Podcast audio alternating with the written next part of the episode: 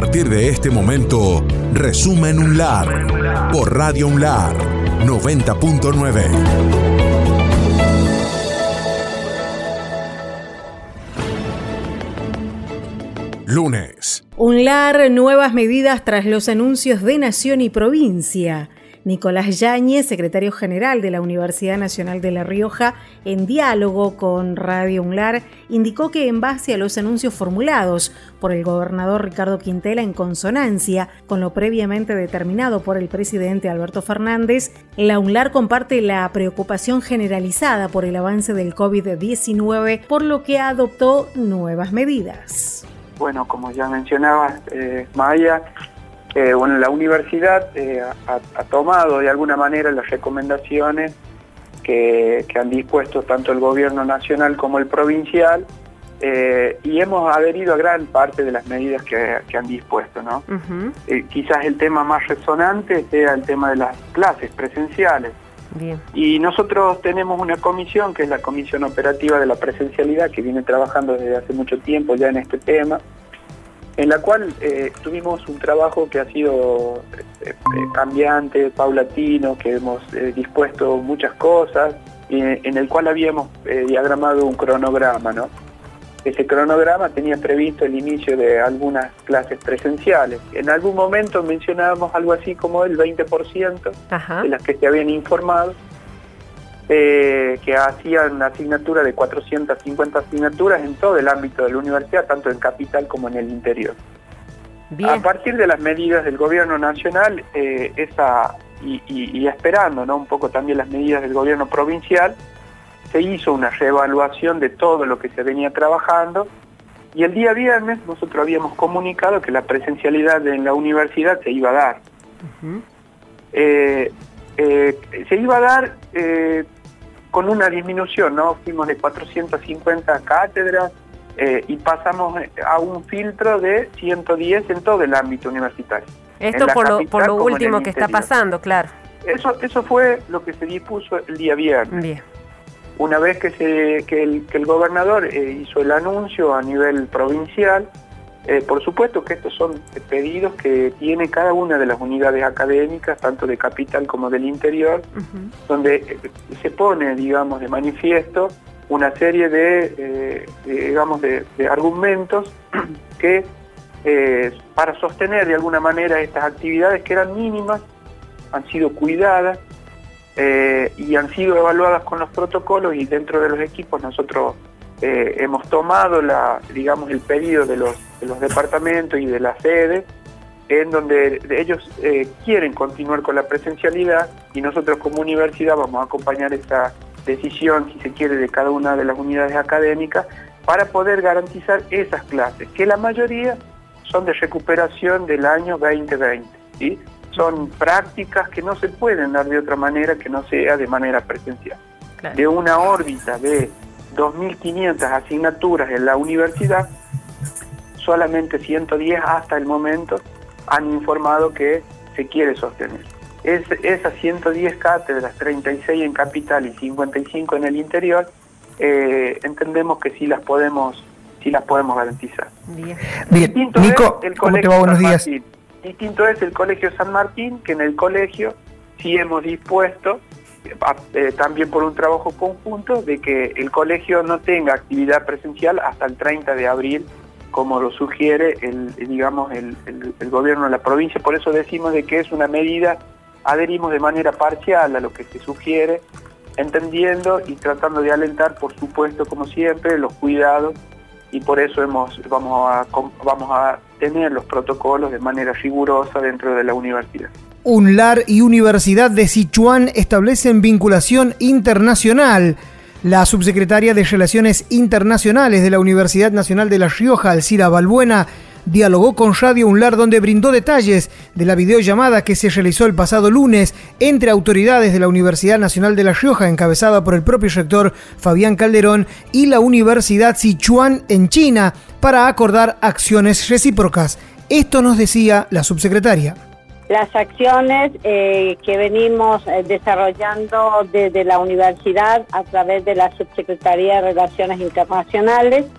fortaleciendo en este caso el marco de vinculación con un área de gobierno que es la jefatura de gobierno de la provincia y el área de relaciones exteriores eh, con la licenciada Mariana Urbano, nuestra área de relaciones internacionales y el área de relaciones internacionales de la Universidad de Chaoqing en China. Eh, junto con el responsable de eh, área, la casa de, La Rioja en China, que se encuentra en Shenzhen, que es el señor Andrés, eh, quien nos acompañó también en este encuentro, en esta oportunidad, eh, para poder conversar y acordar con las diferentes áreas de la UNLAR las acciones que vamos a instrumentar de manera conjunta eh, a partir de bueno la vinculación académica y la política de internacionalización que nuestra universidad lleva adelante y la manifestación expresa de poder acordar eh, acciones de desarrollo no solamente de cooperación educativa, sino también cultural de las respectivas instituciones, por los contactos académicos que, se, hemos hecho y también teniendo en cuenta el tema de la reciprocidad como un principio rector en las vinculaciones académicas. El Colegio San Martín inició el ciclo lectivo 2021. El anuncio lo brindó el director del Colegio Preuniversitario General San Martín, Marcelo Cortés, explicando que al culminar la tercera etapa del año anterior se dará inicio al nuevo desafío de manera virtual. La institución adhiere a las nuevas disposiciones determinadas por el gobierno nacional y provincial. Cortés habló con Radio UNLAR y esto decía. Estamos dando inicio hoy al, ciclo lectivo 2021, luego de haber atravesado un, año bastante duro, bastante complejo. Este, una vez que ya finalizamos con lo que se llamó la tercera etapa, donde los chicos pudieron eh, este, completar con todas aquellas actividades que no habían podido finalizar en el ciclo 20. Estamos dando inicio a este ciclo lectivo, como usted dice, con muchas, con muchas expectativas, con muchas este, por ahí emociones encontradas, con muchos proyectos. Eh, que en este ciclo lectivo 2021, que bueno, seguramente, al igual que, como fue el 2020, también va a ser un gran desafío eh, continuamos, empezamos este ciclo también de manera virtual. Este, bueno, para ello hemos estado realizando algunas actividades previas antes del inicio de este ciclo. Mm. Este, por ejemplo, hemos estado eh, dándole una capacitación a todos los docentes del colegio referido a lo que son aulas virtuales. Si bien el colegio ya, ya comenzó trabajando el año pasado, se crearon 715 aulas virtuales en el colegio, de las cuales la, la, gran, la mayoría este, comenzó a usarlas, pero había algunas asignaturas, algunos docentes que no pudieron este, trabajar por ahí por, por lo repentino de la situación, porque no las sabían usar, entonces estuvo trabajando con estos docentes, dándole una capacitación en aulas virtuales para que este año lo pueda usar este, la gran mayoría, este, ya que esta es una herramienta muy buena, este, donde los docentes pueden concentrar todas las asignaturas. Esto no quita de que ellos puedan también seguir usando las herramientas que ya venían usando, como WhatsApp, Facebook, los correos electrónicos, Meet, este, los Zoom, este, pero sí está muy bueno complementar con esta herramienta que, bueno, que nos provee la Universidad Nacional de La Rioja y que es muy útil. Estás escuchando Resumen UNLAR con Sol Luna y Rafa Atención.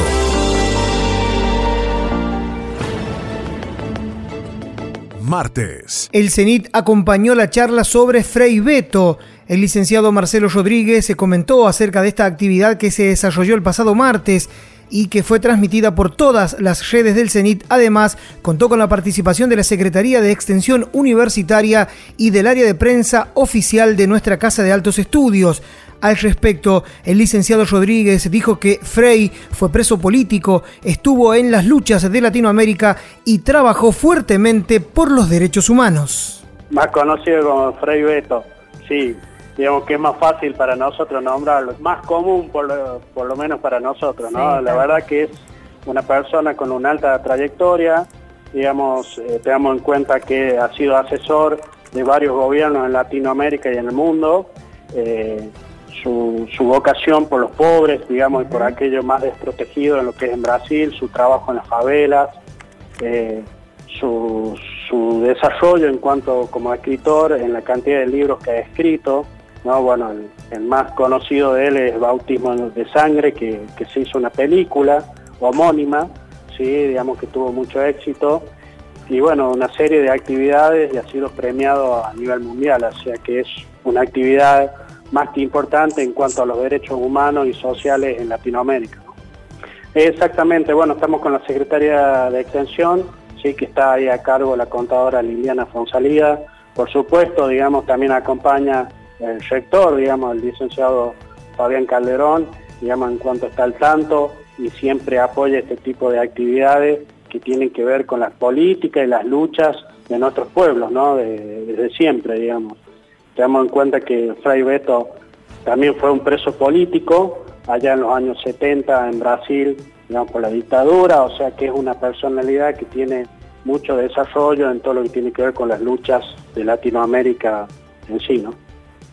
Por primera vez asume una mujer en la Secretaría de Legal y Técnica de la UNLAR.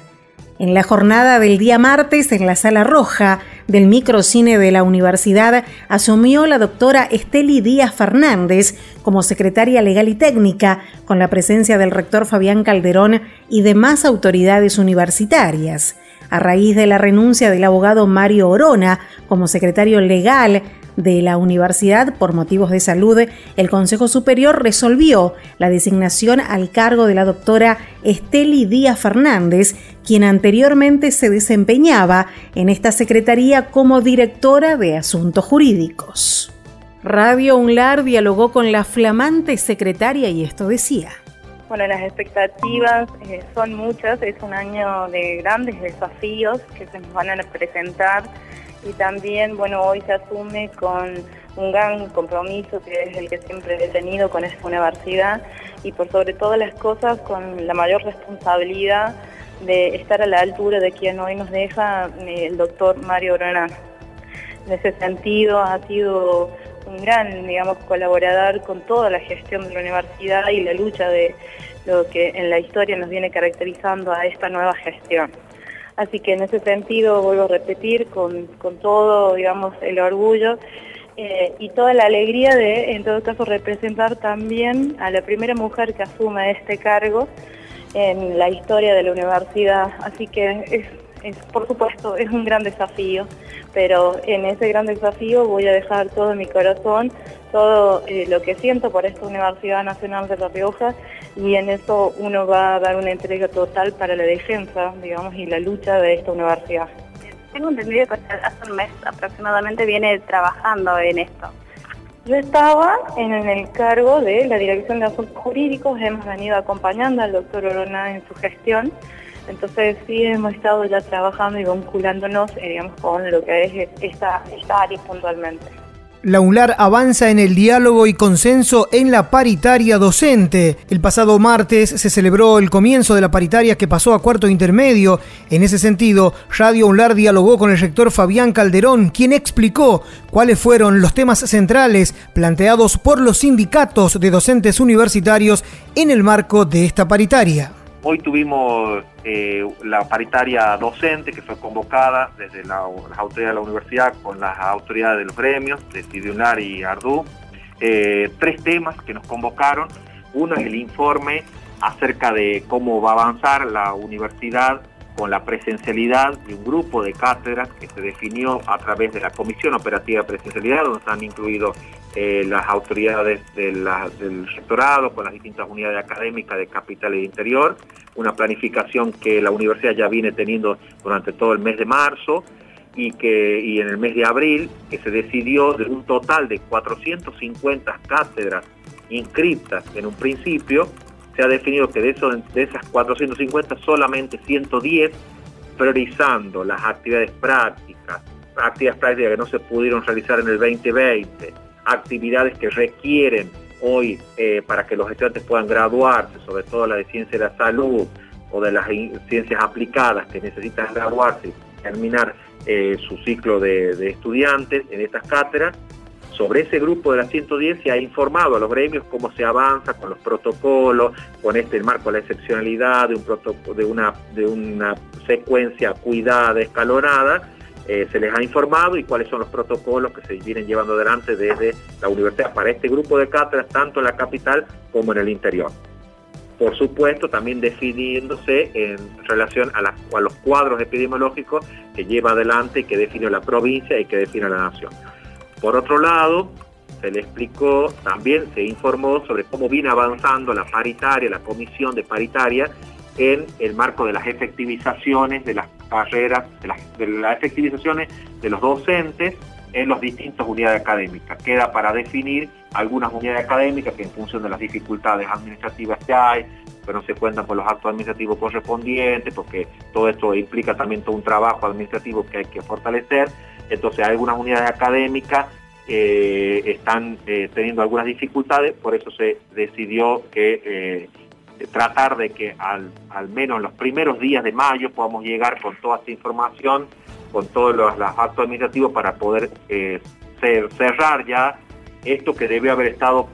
cerrado en marzo y que por estas cuestiones de, tiempos administrativos y del, del trabajo que están haciendo las unidades académicas para llevar adelante el inicio del ciclo lectivo y demás, bueno, se ha definido que tratemos de que en los primeros días de mayo podamos cerrar este proceso, este listado de docentes para ser efectivizado. Y el último tema tiene que ver con la carrera docente, que el año pasado, en la, en la mm, paritaria del 27 de mayo del año pasado, se decidió una prórroga de la evaluación del desempeño docente que eh, finaliza en marzo. Lo que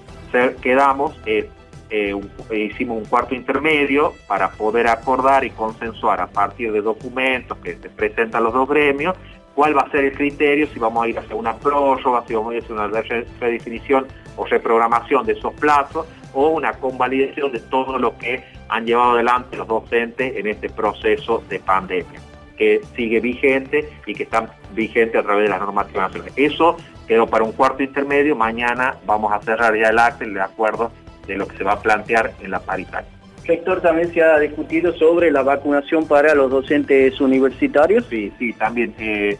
se ha decidido, eh, los gremios han pedido y hemos acordado con, eh, en la paritaria que el día de mañana también se le va a elevar una nota a las autoridades de, la provincia, al ministro de, Salud de la Nación, para que este grupo de los 110 docentes que hoy están, van a estar en la presencialidad de estas cátedras excepcionales puedan acceder a la vacunación en el marco del plan de vacunación que lleva adelante la provincia de La Rioja. Orgullo por el hospital universitario, al ser consultado sobre la publicación del gobernador Ricardo Quintela, destacando la labor del hospital Escuela y de Clínicas luego del alta de su hijo Jerónimo, el rector dijo que nos pone muy orgullosos y nos hace ver que fue fundamental la decisión que tomamos en su momento del rol del hospital en el marco de la pandemia. Bueno, eh, ya se lo, yo se lo había ya comentado anteriormente cuando había mucha preocupación por su hijo que estaba internado y yo le manifesté diciéndole que estaba en muy buenas manos. Allí, eh, la verdad que el gran reconocimiento que hace el gobernador al, al, equipo, a los equipos que trabajan en las distintas áreas, en los distintos servicios del hospital nuestro, eh, sin lugar a duda nos pone muy orgulloso, pero también nos hace entender que fue eh, fundamental esa decisión que tomamos en su momento, que hoy hay un gran reconocimiento del gobernador, de las autoridades, de la comunidad, de todo lo que se hace todos los días en nuestro hospital universitario. Porque cuando recuerdo que cuando se tomaron las decisiones hay quienes no acompañaron esa decisión, cuestionaron, observaron, eh, tuvieron una mirada, eh, bueno, de, de reparo, de muchas observaciones, pero esa decisión que se tomó que fue acompañada por el gobierno de la provincia de La Rioja, que nos permite hoy seguir trabajando con el gobierno de la provincia de La Rioja, con el gobierno nacional, está a las claras que salva, recupera, reconforta, nos permite a todos los ciudadanos entender que hay un lugar jerarquizado, un hospital que trabaja comprometidamente con todo su equipo, con los directores, eh, con las autoridades del hospital y también con eh, un acompañamiento de una comunidad universitaria que eh, sin lugar a dudas avala y reconoce ese gran tarea. Y que bueno, y que nos queda por ahí seguir dialogando como lo estamos haciendo. En los próximos días esperamos firmar la adenda con el Ministerio de Salud de la provincia, una adenda que tiene que ver con cuestiones específicas, con fondos eh, que la universidad le viene planteando, le viene requiriendo al gobierno de la provincia de La Rioja, con trabajos de acuerdo de eh, que el hospital sí tiene que seguir siendo un hospital universitario, un hospital escuela, que les permita a los estudiantes tener sectorizados los lugares donde se van a seguir formando, en donde estamos trabajando con las autoridades nacionales para avanzar en las residencias médicas, en los posgrados, en las investigaciones, en fondos que también requiere nuestro hospital universitario, fondos COVID que seguimos reclamando para que eh, nuestro hospital se jerarquice. Los fondos, las miradas, los acuerdos son para beneficio de toda la comunidad y ese es el compromiso que también que tenemos como comunidad universitaria y por supuesto que nos alegramos y celebramos cada recuperación cada paciente que se recupera en nuestro hospital universitario. Y le agradecemos profundamente a todo ese gran equipo de la universidad, de la provincia, que diariamente entrega todo para, para recuperar, para salvar, para promover y para acompañar en esta situación difícil de pandemia que estamos viviendo. Dictaron la primera clase espejo sobre la desinformación. La capacitación denominada Pensar críticamente, un requerimiento para afrontar el mundo de la desinformación, estuvo a cargo de la doctora en filosofía Angélica Rodríguez Ortiz de la Universidad Autónoma de Manizales, en Colombia. En cada encuentro van a participar cuatro instituciones académicas de diversas partes del mundo. En diálogo con Radio UNLAR, el docente universitario Maximiliano Bron, doctor en ciencias sociales, explicó que la clase espejo es una pequeña porción de un trabajo proyectado para el presente año y en el actual contexto de pandemia. Desde el año pasado, la Subsecretaría de Relaciones Internacionales de nuestra universidad ha implementado esta modalidad de clases, digo, entre diferentes universidades, varios países, inclusive dentro del mismo país, en las que compartimos temáticas, preocupaciones, didácticas, donde hay algún punto de encuentro que podamos intercambiar clases. ¿sí? nosotros dando clases para México, para eh, Colombia, para Perú y viceversa. Los profes de las otras universidades fortaleciendo el proceso de internacionalización que lleva adelante nuestra universidad, dando clases para nosotros y para nuestros estudiantes. Perfecto, qué importante. Y en este caso, esta clase espejo, ¿de qué se trata, profesor? Bueno, en este caso la, va a estar a cargo de la doctora Angélica Rodríguez, que es doctora en filosofía, que tiene bueno, varias líneas de investigación relacionadas con el pensamiento crítico, la literacia crítica, un tema tan en boga hoy como son las, las noticias falsas, eh, por lo cual digo, hemos decidido, voy a contar lo que pueda contar, voy a contar un adelanto, si no después me retan que cuento cosas de más, porque eh, esta, esta clase espejo es una pequeña porción de algo que vamos a hacer a lo largo de todo el año. Normalmente estas clases, eh, bueno, son una actividad que se comparte y que con suerte avanza en alguna que otra cuestión. Estás escuchando Resumen UNLAR con Sol Luna y Rafa Atención.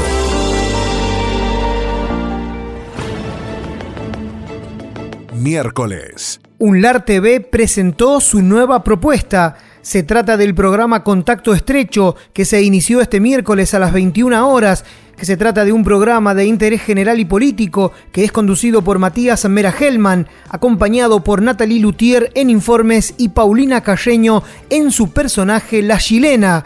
Previo al estreno, Radio Unlar dialogó con el conductor de ese ciclo, Matías Amera Hellman, quien indicó que el programa propone informes periodísticos, análisis político, entrevistas a referentes sociales, información universitaria y mucho humor. Claro, le estamos tratando de meter mucho mucho humo, le estamos poniendo por redes sociales, por lo menos. Nada, vamos a hacer un, un programa periodístico que va a salir una vez por semana, los miércoles a las 9 de la noche en las plataformas de UNLAR TV y que después se va a replicar en, todas sus redes sociales y que va a tratar de hacer un recorrido de información en la semana, pero tratando de tener algunos enfoques distintos, eh, con todas las limitaciones que por ahí la pandemia plantea al momento de, del estudio y de la gente que tiene que estar y un montón de cosas técnicas. Pero bueno, vamos a hacer un intento de, de pensar la semana informativa de la provincia en formato televisivo y de otra manera, vamos a tener una mesa de debate invitando a dos personas que piensen diferente sobre un mismo tema, el repaso de las noticias universitarias, va a estar Natalie Lotier, que nos va a estar acompañando desde la parte periodística, y va a estar eh, Paulina Carreño haciendo la chilena como personaje humorístico para, para una mirada un poco más grotesca de la realidad. Así que bueno, vamos a intentar este, contar un poco lo que pasa en la provincia con un enfoque eh, que tenga nuestro, nuestro sesgo, nuestra característica. Revista de Oxford publica el trabajo de un investigador de la UNLAR. Al respecto, Radio UNLAR dialogó con el doctor Juan Pablo Amaya, investigador del CONICET y también de nuestra universidad, quien brindó detalles de esta investigación acerca del Ultutuco de Anillaco y destacó el acompañamiento y respaldo en todo el proceso por parte del CENIT. Bueno, este proyecto, este, el trabajo de campo lo hicimos hace un par de años y básicamente consistió en estudiar la organización social del Ultutuco de Anillaco. Este, que básicamente la organización social se refiere a conocer cómo se distribuyen los individuos en el espacio. si, si sus territorios se solapan, si comparten los nidos, porque como todo el mundo va, o mucha gente sabe, los cultutucos son roedores subterráneos, este, y bueno, y lo que pasa ahí cuando están abajo, uno realmente no, como no los puede ver, no sabe bien qué ocurre. Claro. Este, entonces lo que hicimos fue, este, utilizamos una técnica que se llama radiotelemetría, que consiste en colocarle radiotransmisores a cada individuo en collares, y uno con esos radiotransmisores, con una antena, los puede seguir. Entonces puede ir mapeando en qué lugar del espacio se distribuyen se definió una próloga en la evaluación docente. Así lo determinó el encuentro paritario con los docentes de la Universidad Nacional de La Rioja tras el cuarto intermedio del pasado día martes. Además de la próloga, se definió solicitar vacunas contra el COVID-19 para los docentes que tengan cátedras presenciales. Tras la finalización de esa reunión, Radio UNLAR dialogó con la secretaria de Extensión y representante de la UNLAR en la paritaria, contadora Liliana Ortiz Fonsalida, quien consideró que fue una paritaria muy amena, con mucho diálogo. Bueno, una paritaria eh, muy amena, con mucho diálogo, donde pudimos eh, coincidir en los puntos sustanciales, eh, principalmente en, esta, en estos nuevos desafíos de la pandemia en las condiciones de presencialidad, en solicitar y requerir eh, vacunas para nuestros eh, docentes y para toda, particularmente los que vienen a clases presenciales, aquellas cátedras que no pueden ser sustituidas por la virtualidad. También este, hemos tratado el tema de la mm, em, puntualmente eh, cómo va a ser la evaluación de la carrera docente que está prevista en ordenanza 171 y el panorama eh, es complejo y dado el sentido de, que tiene la ordenanza de ser una, eh, hacer una evaluación a los docentes clara, precisa, puntual, y en este contexto de pandemia, lo acordado en la paritaria anterior, lo que se ha decidido es conformar una comisión que delimite y genere un sistema de evaluación totalmente transparente, claro, justo y preciso para poder continuar con este proceso. Así que bueno, muy, muy ameno, muy, muy bueno el diálogo que siempre hay entre los gremios y las autoridades universitarias con el fin de poder seguir sosteniendo eh, las funciones esenciales de la universidad en este contexto tan eh, complejo. Por su parte, el secretario general de CIDI Franklin Reynoso, dijo que esta reunión fue bastante importante porque venimos de un proceso complicado producto de la pandemia. Bueno, creo que esta es una reunión bastante importante porque venimos de un proceso complicado, producto de la pandemia, que en su momento en el Consejo Superior se definieron determinadas líneas que tienen que ver con la función docente, se suspendió el proceso de desempeño de evaluación de los docentes y vencía precisamente en marzo de este año, por lo tanto habría que analizar esa situación y de ello se surgió que se hace una prórroga, considerando de que las situaciones no han cambiado respecto a la emergencia. Y por otro lado, también es importante señalar que se ha analizado este, en plenitud la situación donde está trabajando la comisión operativa vinculada con, la, con el retorno de la presencialidad. También vemos que se está avanzando y se están, estamos participando precisamente todo lo que tiene que ver con el instrumento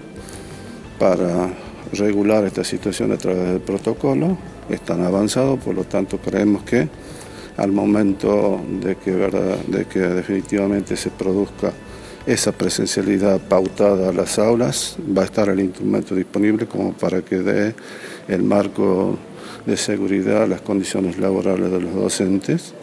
Y por otro lado, como un punto muy importante, referido a la continuidad del proceso de efectivización de los docentes en cada una de las unidades académicas que está avanzando,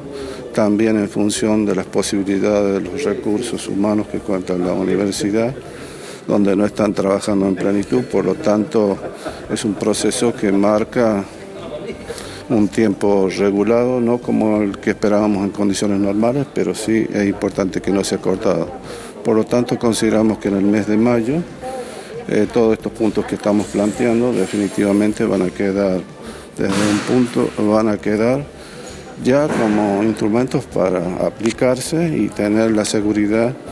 de un progresivo avance sobre todo esto que estamos planteando. O sea, el tema marcado con la vuelta a la, presencialidad controlada en función de del trabajo que han hecho las unidades académicas. Por otro lado, también la efectivización de los, de los docentes y en este caso la prolongación del plazo respecto de la evaluación de los docentes en la universidad. Finalmente, Radio UNLAR también habló con la secretaria adjunta de Ardú, Alicia Parodi, quien expresó, estoy muy conforme con lo que hemos trabajado con la efectivización docente en todos los departamentos y además recibimos un informe pormenorizado de la Comisión de Presencialidad. Concluyó muy bien, eh, se incorporaron algunos puntos nuevos como el pedido a la provincia de la vacunación para eh, las y los docentes que están dando clases presenciales. En principio son 110 cátedras de, 3.000 que se dan, eh, así que primero queremos que nuestros y nuestras docentes estén seguros y después se pedirá para el resto de la, de la docencia universitaria. Por otro lado, tenemos vencida eh, la paritaria del, 27 de mayo del 2020, en donde hablábamos de que las evaluaciones se suspendían hasta marzo del 2021. Bueno, tuvimos que retomar esto, decidimos que ante la actual situación de, emergencia sanitaria, que continúa casi peor que el año pasado, eh, decidimos prorrogar estas eh, evaluaciones docentes, pero queda todo en manos de una comisión técnica que se formará en estos próximos días. Iremos eh, analizando el día a día para ver cuándo estas evaluaciones docentes se pueden llevar a cabo. Así que conforme con, lo que hemos hecho, trabajando con la efectivización eh, docente en todos los departamentos, Después recibimos también este, un informe de la Comisión de Presencialidad que, bueno, tiene más incertidumbres que certezas, sin lugar a dudas, porque nadie sabe cómo va a seguir todo esto. Así que, bueno, después de haber pasado un cuarto intermedio y haber incorporado algunas inquietudes y puntos que propusimos desde los gremios, eh, se llegó a un acuerdo y firmamos paritaria hoy. Estás escuchando Resumen UNLAR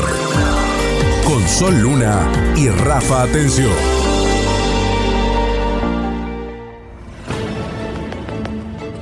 Jueves. UNLAR lanzó proyecto de forestación del campus universitario. En el marco del Día de la Madre Tierra, la SAE y la CECIT lanzaron en el vivero Parque Tecnológico el proyecto Eco UNLAR. El mismo consiste en forestar el campus universitario y estará destinado a estudiantes de la universidad de carreras afines al tema. Al respecto, Radio UNLAR dialogó con la secretaria de Asuntos Estudiantiles, Florencia Tapia, quien nos decía lo siguiente. La verdad que para nosotros hoy es un día importante, eh, en conjunto con la Secretaría de Ciencia y Técnica, ya que vamos a conmemorar el Día de la Madre Tierra con el lanzamiento de, una línea de acción por parte de la Secretaría Estudiantil denominada ECONLAR,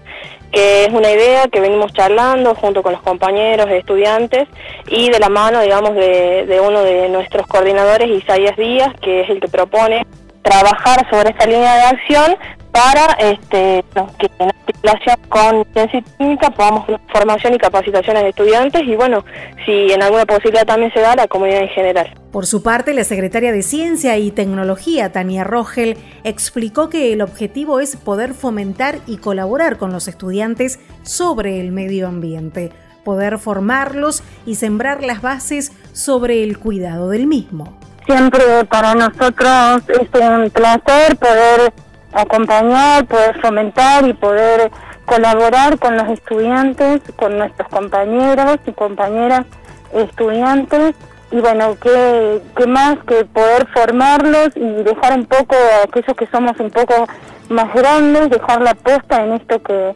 que siempre ha sido un eje importantísimo, que es el cuidado del ambiente y particularmente el cuidado de nuestro entorno inmediato. Presentan propuesta para ampliación del camping de Osunlar. El rector de la Universidad Nacional de La Rioja, licenciado Fabián Calderón, junto a las autoridades de la Osunlar, realizaron este jueves un recorrido por el camping de la obra social que está ubicado en el predio universitario. En el mismo se realizarán nuevas obras de infraestructura en ese sentido, el rector dialogó con Radio UNLAR y dijo que esta es una nueva mirada, una nueva política de desarrollo recreativo, cultural y de integración social. Bueno, hoy en el día de hoy estuvimos asistiendo aquí en el camping de la Osunlar a lo que es una propuesta que viene trabajando la presidencia y el consejo directivo de la obra social en la puesta en valor de este predio en un centro social, eh, deportivo, cultural, de encuentro, de poner en valor lo que ya tiene el, camping y bueno, y las, las miradas nuevas que se tiene para integrar este espacio en una mirada, en una política, digamos, que quiere desarrollar la OSULAR, que es desde lo recreativo, lo cultural, integración, espacios de encuentro de los afiliados de la obra social. Así que, bueno, muy interesante, muy importante, va a implicar redefinir accesos, redefinir, digamos, la estructura que tiene hoy este camping y toda una mirada que va a integrar también a la dinámica que hoy tiene el, el campus universitario y lo que se está pensando frente también de la universidad, que es el Parque de Juventudes. Así que nos parece importante, interesante y sobre todo para los afiliados para tener este punto de encuentro cultural, recreativo, social y deportivo. Por su parte, la presidenta de la obra social de la Universidad Nacional de La Rioja, contadora María del Carmen Corso, comentó que vamos a ir programando la obra por etapas y está destinada no solamente para los afiliados de la obra social, sino también para la comunidad universitaria en general. Vamos a ir programándola por etapas para poder concretarlo porque es bastante grande y ambicioso, muy, muy lindo, como dice Fabián, para poder integrar, para que nuestros afiliados puedan venir y encontrar este lugar como su lugar y puedan venir no solamente tener actividades administrativas, recreativas, sino también deportivas, que es lo que nosotros estamos en este año potenciando después eh, de haber vivido una situación de salud y de contexto bastante complejas, creemos que nuestros afiliados se merecen tener un lugar donde venir a estar al aire libre, poder disfrutar con la familia, con los compañeros de trabajo, porque ese es el objetivo principal de que nuestros compañeros de trabajo, nuestros estudiantes e incluso quienes están en este momento ya jubilándose puedan encontrar este lugar como suyo y puedan venir y no solamente trabajar, sino poder pasar tiempo, disfrutar y descansar y, también hacer alguna actividad deportiva. Así es que vamos a plantearlo por etapas. Eh, en las primeras etapas seguro van a ser todos los, planteos de ingresos nuevos y eh, apoyar y fortalecer la parte deportiva. Eh, así es que vamos a comenzar con estos objetivos. Estimo que en cuatro o cinco meses ya podremos estarles diciendo, chicos, vengan a acompañarlos y mostrarles ya los avances y sobre todo constituir este sector como un pulmoncito más de la ciudad, eso es uno de los objetivos fundamentales. Así está planteado y es un proyecto que está realizado por eh, chicos que son graduados nuestros, eh, que tienen la mirada y la visión esta de, poner en valor un lugar de la universidad que es fundamental para la comunidad universitaria. Y ya eh, que estamos acá planteando esto, también tenemos eh, objetivos puestos en las sedes, en el interior de la provincia, para que nuestros afiliados de la sede y la comunidad universitaria de la sede también puedan disfrutar de este tipo de espacios eh, en el interior. Así es que bueno, eso seguramente se lo vamos a estar comentando con Fabián más adelante. A grandes rasgos, Presidenta, ¿cuáles son los nuevos espacios que se proyectan? Se proyectan eh, jerarquizar eh, un espacio educativo con la casa sustentable que nosotros vemos al ingreso, o sea, tratando de que se cumpla el objetivo de investigación que tiene ese sector educativo, de investigación, eh, para que nuestros afiliados y nuestros docentes y estudiantes puedan venir a, disfrutar de este espacio. Luego plantear un sector eh, social en donde va a estar integrado lo recreativo con lo deportivo, eh, con complementación de canchas de palde, canchas de fútbol y una cancha multifunción para básquet y vóley. Y luego todo un sector de caminería y deforestación que va a ser eh, lo que va a impulsar el pulmón verde que pretendemos lograr. Esto va a tener también la posibilidad de dar acceso a toda la comunidad que quiera este, disfrutar de este espacio. Totalmente, totalmente. Por supuesto, quienes van a tener prioridades es nuestra comunidad universitaria, pero esto ya se integra a la ciudad. Entonces, es el objetivo principal, lograr un concepto de integración, no solo para nuestra comunidad universitaria, sino para también la ciudad. El CENIT lanzó concurso de fotografía. En diálogo con Radio UNLAR, Marcelo Rodríguez, director del centro, brindó detalles de este concurso. Aseguró que la licenciada Daniela Oliva propuso llevar adelante el mismo, ya que el jueves se celebró el Día de la Tierra. También comentó que la foto tiene que ser de un lugar específico tiene que mostrar detalles de cuidado, conservación y preservación. Es un concurso abierto al público en general. Esto decía Marcelo Rodríguez a Radio UNLAR. Exactamente, bueno, fue una idea del desarrollo de esta actividad de la licenciada Daniela Oliva, sí, que ella está muy comprometida con el tema del Instituto Ibicopa, que pertenece acá al CENIT, eh, digamos, y bueno, y propuso esta idea de generar eh, digamos, este concurso fotográfico, porque hoy se celebra el Día de la Tierra, ¿no? y la importancia que tiene en el cuidado de ella para, nuestra, para conservar nuestra especie y en general, digamos, y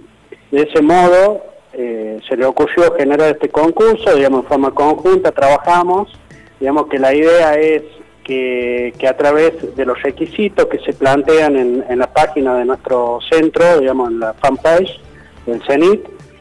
eh, digamos, pueden llenar ahí un formulario en donde es breve, se les pide unos datos breves para tener la posibilidad después de contactar a la persona que sea evaluada, digamos, y que suba una fotografía y etiquete eh, tanto las redes de Facebook o Instagram del CENIT y de ese modo, digamos, tener la participación, ¿no? Habíamos pensado, si bien es a modo individual, también habíamos pensado a modo grupal por ahí en las escuelas, sí, en las instituciones educativas, en fin, digamos para que puedan participar también, ¿no? Estás escuchando Resumen UNLAR con Sol Luna y Rafa Atención.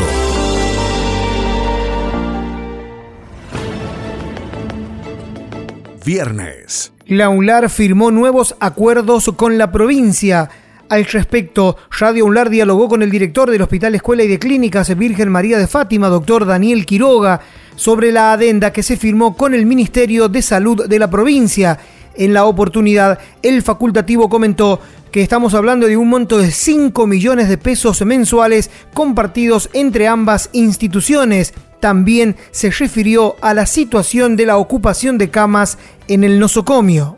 Bueno, dentro del convenio marco que está ya establecido entre la Universidad Nacional de La Rioja y el Ministerio de Salud de la provincia, dentro hay un convenio específico y en ese convenio específico en el día de ayer firmó el rector de la universidad y el ministro de Salud de la provincia una adenda en la cual se especifica la contribución que tienen que hacer ambas instituciones referidas específicamente al hospital. Eso significa que se acordó los montos que ambas instituciones tienen que aportar en cuanto a insumos, en cuanto a medicamentos, en cuanto a equipamiento y todos aquellos elementos necesarios para mantenimiento del hospital, que en este momento es el hospital de referencia COVID de la provincia, así como también considerar algunos montos de los cuales tuvo que hacerse cargo la universidad, este que ahora en función de esta adenda del convenio marco ya queda indicado la parte que le corresponde a cada uno. No los tengo yo los montos este, específicamente, pero son unos montos importantes porque como mínimo es un aporte de un 5 millones de pesos por mes compartido entre ambas instituciones para el mantenimiento de esto, más la devolución de aporte que hizo la universidad. Doctor, lo, lo, paso un poquito ya a otro tema, queremos conocer un poquito cómo, cómo está el hospital, doctor, en estos momentos. Bueno, muy ocupado, ahora ayer a la tarde-noche cuando hicimos este, el repaso con la directora médica, vimos que ya habían dos camas o tres camas desocupadas en la terapia intensiva, pero vuelvo a insistir que eso es dinámico, quizás después de la revista de sala del mediodía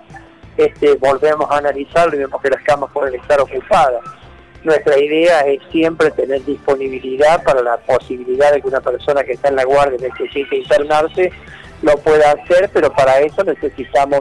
darle una atención con la calidad que corresponde y para eso tienen que estar funcionando todos los sectores del hospital. Es muy dinámico, está casi completo, pero este, en el curso del día y durante de un día para el otro se puede ir desocupando una cama y ocuparse inmediatamente lo que nosotros llamamos cama caliente, ¿no? en la jerga médica. Asimismo, el rector Fabián Calderón también se refirió acerca de la firma de esta adenda y comentó que implica un acompañamiento a nuestro hospital universitario para seguir brindando un servicio de atención de calidad en donde también se acordaron aquellos espacios que requieren las prácticas de las cátedras universitarias. Sí, muy importante la adenda que hemos firmado entre el ministro de Salud de la provincia de La Rioja, eh, la universidad, implica todo un acompañamiento hacia nuestro hospital universitario, un acompañamiento eh, de fondos presupuestarios, de recursos necesarios para llevar adelante esa asistencia integral. Se ha de acordó la delimitación de aquellos espacios que requieren las prácticas de nuestros estudiantes avanzados, las áreas de investigación, la logística, todo un trabajo que era importante plasmarlo en esta adenda que además fue a requerimiento de lo que ha planteado el Consejo Superior y viene planteando las autoridades del Consejo Superior del año pasado. Así que bueno, hubo un gran trabajo de las distintas áreas del hospital, del área del rectorado, del área del Ministerio de Salud de la provincia y también un acompañamiento del jefe de gabinete de la provincia de La Rioja, que también el doctor Juan Luna nos ha acompañado en este proceso para llevar a los acuerdos eh, del gobierno de la provincia y la universidad en estos temas que son importantes y que requieren eh, pensar en la recuperación, la atención integral de los pacientes allí en nuestro Hospital Virgen María de Fátima. Esto reafirma el compromiso de la Universidad Nacional de La Rioja en la lucha eh, en el marco de la pandemia. Sí, por supuesto, viene a reforzar eh, todo el trabajo que se hace allí en nuestro hospital universitario en forma conjunta entre el gobierno de la provincia de La Rioja, la universidad, los equipos, los profesionales, los trabajadores docentes y no docentes, todo lo que hoy nosotros estamos eh, acompañando como comunidad universitaria, pensando en, sostener, en acompañar y también la preocupación que hoy significa esta segunda ola eh, en la realidad en la que estamos viviendo. Por eso esta adenda es también un acompañamiento en este nuevo escenario que hoy estamos viviendo preocupante en la provincia de La Rioja. Lanzan campaña nacional Cuidar en Igualdad. Marcela Ceballos, titular de la Comisión de Género y Diversidad de la Universidad Nacional de La Rioja, en diálogo con la 99, brindó detalles de esta campaña que recorre el país. Además, informó que se va a generar el próximo lunes 26 de abril a partir de la hora 19.30 vía Zoom un debate en el ámbito universitario denominado Cuidados. Bueno, esta campaña es una campaña, como bien dijiste vos, a nivel nacional, eh, un área específica del Ministerio de Géneros, Diversidad eh, de Nación, una área que se llama Dirección Nacional de Políticas de Cuidado, que fue creada en esta nueva gestión. Realmente es un avance dar ese lugar en la política, en las políticas públicas al tema, a un tema que viene siendo necesario tratar y está naturalizado en las prácticas que implican la inequidad, ¿no? y la asignación como única posibilidad a las mujeres, ¿no? El tema de la, del cuidado, del cuidado de las infancias y también de las personas que necesitan mayor atención, como tiene que ver con la discapacidad o de los adultos y adultas mayores. Entonces esta campaña que se plantea a nivel nacional tiene un sentido federal y por eso se ha planteado en todas las provincias y en este caso eh, se va a concretar, se está concretando ya en La Rioja, espacios de internos de reflexión en diferentes ámbitos que buscan analizar, mirar cuáles son las prácticas, eh, los saberes eh, con respecto a las, tareas de cuidado, ¿no? en, todos los, ámbitos y en todos los territorios. Y ahí después poder pensar eh, desde esos espacios qué políticas son necesarias, políticas públicas para lograr que estas tareas inequitativas, vuelvo a decir, y que han sido a veces un obstáculo en el en el desarrollo igualitario de varones y mujeres, em, se, planteen y se, eh, se, puedan proponer eh, para la gestión actual de, gobierno. Y no solo a nivel de política, sino, y eso es muy interesante, se está pensando eh, una, una redacción de una ley que vaya acompañando estos cambios en las políticas. Bueno, este es el marco general, global, nacional, en el que se, se conformó esta campaña que se llama Cuidar en Igualdad. Y para eso, como les decía, em, en la provincia se generó un, espacio, una mesa de diferentes ámbitos sindicales, políticos, eh, comunitarios, territoriales, de discapacidad, de adultos mayores, adultos y adultas mayores, y también ahí nos sumamos como universidad. Entonces va a haber dos instancias. La primera es esta que convocamos para el lunes que viene, el lunes 26 a las 19.30 modalidad virtual, por el contexto de pandemia en el que estamos, donde eh, lo denominamos eh, cuidados, debates en el ámbito universitario, es decir, poder mirar a quienes somos parte de la comunidad universitaria, especialmente las personas que trabajan en el ámbito universitario, sea docencia y no docencia,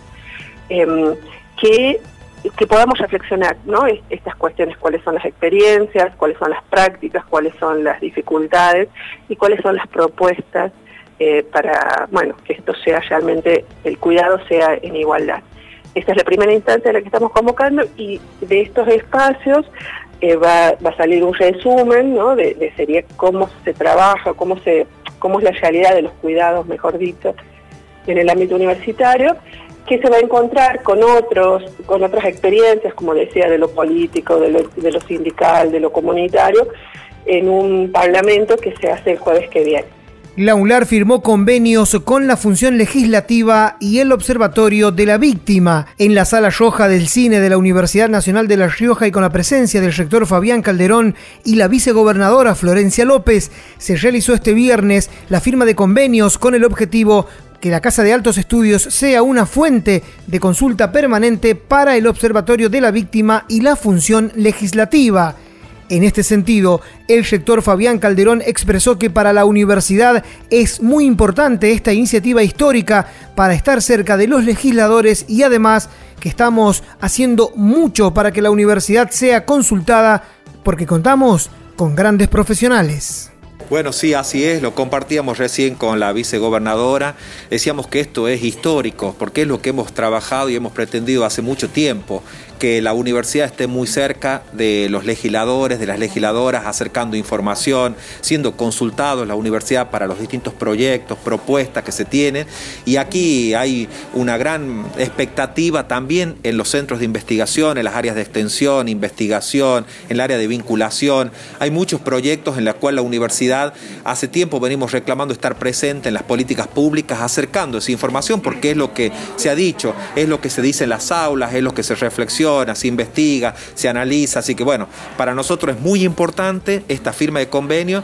y va a ser muy importante las mesas de trabajo que se van a generar en la legislatura de la provincia, en donde vamos a estar presentes como universidad acercando esta mirada del, del conocimiento y estas propuestas de conocimiento como bien público. Por su parte, la secretaria de Extensión Universitaria también se refirió a la firma de este convenio, en donde manifestó que sirve para fortalecer y ampliar el trabajo interinstitucional que viene llevando adelante la UNLAR. Y a partir de, esta, de la firma de este convenio significa eh, las posibilidades de ampliar y de fortalecer el trabajo interinstitucional, dado que habíamos iniciado un camino eh, puntual con el OVIDELAR, pero a partir del convenio marco y de las propuestas de generar mesas de trabajo por temas específicos, eh, realmente estamos haciendo concreto eh, este proyecto y esta responsabilidad que significa la extensión universitaria, trabajos conjuntos entre las instituciones de nuestra sociedad y la universidad. Finalmente, Radio UNLAR dialogó con la vicegobernadora Florencia López, quien también se refirió a esta actividad y detalló que estamos realizando un trabajo con proyectos de leyes donde participará de forma permanente la Universidad Nacional de La Rioja. Y además también vamos a iniciar un plan de promoción y capacitación para que la gente sepa qué hacer en los primeros momentos cuando se produce un delito salida que representa a la universidad en el Observatorio de la Víctima, por supuesto el rector. Eh, hemos firmado dos convenios, uno específico con el Observatorio de las Víctimas, que vamos a iniciar un plan de promoción y capacitación por todos los derechos de las víctimas para que la gente sepa a dónde recurrir, qué hacer, qué hay que hacer en los primeros momentos donde se produce un delito, cómo podemos defendernos, eso es más que importante, que lo vamos a hacer con la universidad, con el personal capacitado de aquí de la universidad el otro es un convenio específico, ya no específico, perdón, sino general con la función legislativa, donde la universidad va a servir de soporte para eh, consulta, para proyectos de leyes, eh, de lo que se trabaje en la Cámara de Diputados. Digo, la interacción entre los alumnos avanzados con los legisladores. Sí, totalmente, totalmente. Hoy casualmente le estoy avisando eh, que vamos a iniciar el debate por el Código Contravencional o Código de Convivencia. Está en la Comisión de Asuntos Constitucionales y queremos que se conforme un, equipo desde acá de la universidad para que forme parte del estudio de ese código contravencional. UNLAR y Secretaría de Adicciones de Córdoba avanzan en materia de capacitaciones.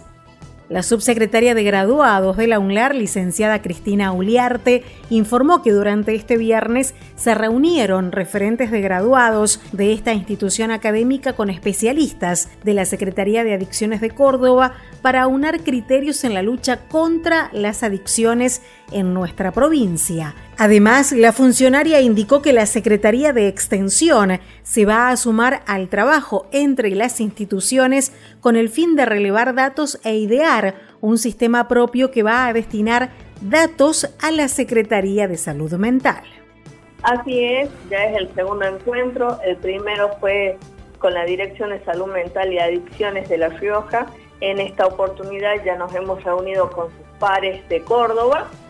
eh, y desde la universidad participamos desde la subsecretaría de grado sectoral, también desde la subsecretaría de posgrado a través de la doctora Leila Torres. Este, esta vinculación la estableció el subsecretario de graduados del Departamento de Ciencias Sociales, Jurídicas y Económicas, el licenciado Alejandro Carrizo Vera, y tienen por objeto poder no solo encontrarnos, sino coordinar acciones en la lucha contra las adicciones en la provincia. En base a eso, ya hemos tenido un encuentro en el que empezamos a pensar y diseñar líneas de capacitación en conjunto, a donde hoy se suma eh, la Secretaría de Prevención y Asistencia de la provincia de Córdoba, ya con propuestas concretas, así que en los próximos meses la intención es que como universidad podamos tener capacitaciones específicas para graduados y graduadas y también em, algunas líneas coordinadas con otros cursos eh, desde la Dirección de Salud Mental de la provincia. Bien, qué importante. Eh, también para refrescar la memoria, este, entiendo que ya tuvo la posibilidad, Cristina, de hablar justamente de lo que fue el primer encuentro. Bueno, ahora lo que es la, continuidad, ¿no? ¿Cuál es justamente eh, eh, el objetivo en este trabajo en conjunto que se viene realizando entre las distintas áreas, los distintos organismos? Ya concretamente, hoy fue una reunión de trabajo para empezar a pensar estas líneas de capacitación. Hemos diagramado un cronograma de reuniones de trabajo para poder concretar una diplomatura en un trabajo en conjunto entre la provincia, entre la UNLAR y entre la Secretaría de Prevención de Córdoba. Eh, por supuesto, todo esto a través de un convenio marco que se firmaría como universidad y donde el rector, él ya avaló esta situación y con mucho énfasis nos dijo, sí, nos pongamos a la cabeza a mm. trabajar eh, en esta temática que, bueno, que es un flagelo que continúa y que se fue potenciando durante la pandemia. Total, totalmente. Eh, Cristina, eh, qué triste realidad. Por allí esto sería la otra pandemia, pero que no está tan visibilizada justamente como eh, muchos temas de actualidad y que repasamos prácticamente de manera diaria. Pero eh, ¿tienen datos justamente de qué tan preocupante es la situación en este sentido? Bueno, la Secretaría de Salud Mental y Adicciones nos contaban que ellos tienen relevamientos propios desde la provincia, pero también es una vinculación que hemos empezado a construir y también se suma la secretaria de Extensión, la contadora Liliana Ortiz Salida, porque vamos a plantear un sistema de, relevamiento de datos. Mm. Eh, por un lado, toda esta línea de capacitación y por otro lado, un sistema propio pensado para la Secretaría de Salud Mental, que tiene que ver con un sistema de encuestas en el que van a trabajar graduados y graduadas de la UNLAR.